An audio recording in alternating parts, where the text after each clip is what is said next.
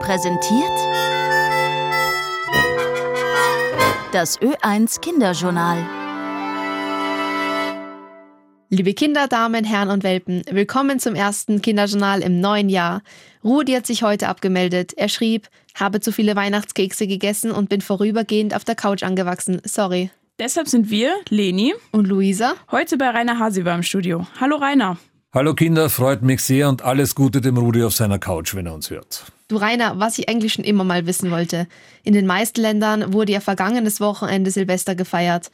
Aber es gibt Kulturen, dort kommt Neujahr erst. Warum ist das so und nicht überall gleichzeitig? Ja, das ist tatsächlich so, dass in den, sagen wir mal, westlichen Ländern Silvester gefeiert wird. Das hängt mit unserem Kalender zusammen.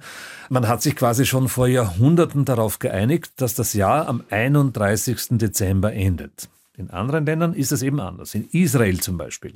Dort wird Rosh Hashanah, also das Neujahrsfest, wird eher zwischen Mitte September und Anfang Oktober gefeiert. Das wechselt jedes Jahr und dort ist übrigens schon das Jahr 5784. Stellt euch vor.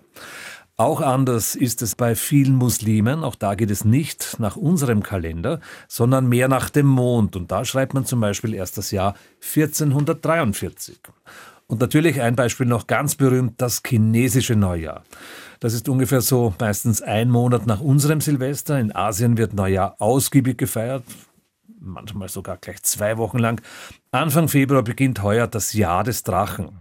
Ihr wisst ja sicher, in China werden die Jahre nach Tieren benannt, so ähnlich wie bei uns mit den Sternzeichen, aber halt ein wenig anders. Und wo wir schon beim Jahreswechsel sind, was erwartet uns denn eigentlich 2024 so? So wie in jedem neuen Jahr wird auch heuer vieles neu bei uns sein. Für Kinder zum Beispiel besonders interessant.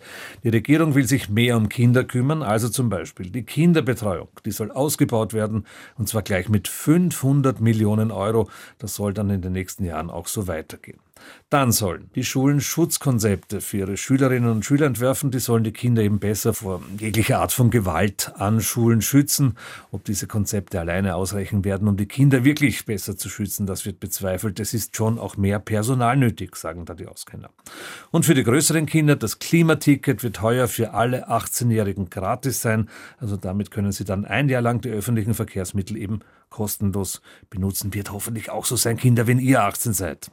Und noch was ganz anderes. Wir haben ja schon vorher festgestellt, dass in China bald das Jahr des Drachen beginnt. Und bei uns wird das Jahr auch einem Tier gewidmet, nämlich heuer in Österreich. Tada, das Tier des Jahres 2024 ist der Feldhamster. Das ist nämlich die einzige Hamsterart in Österreich, aber die Frage ist halt noch, wie lange?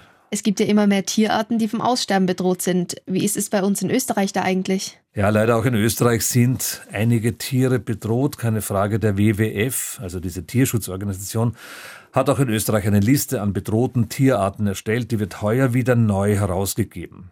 Der WWF sagt, er kümmert sich jedenfalls um die sogenannten Big Five, also um die großen fünf. In Österreich sind die großen fünf, die eben geschützt werden müssen, der Biber, der Fischotter, Luchse, Wölfe und Seeadler. Die fünf waren nämlich in Österreich so gut wie ausgestorben, aber jetzt werden sie wieder angesiedelt, wie man weiß, mit unterschiedlichem Erfolg. Insgesamt stehen da gleich 235 Tiere auf der sogenannten roten Liste der Gefährdeten. Man darf das nicht alles ganz genau nennen. Es sind jedenfalls sehr viele Tiere. Jetzt ist mir noch etwas eingefallen, zwar Kabelsalat. Ich habe gehört, dass bis Ende 2024 das Kabelwirrwarr bei Ladesteckern vorbei sein soll.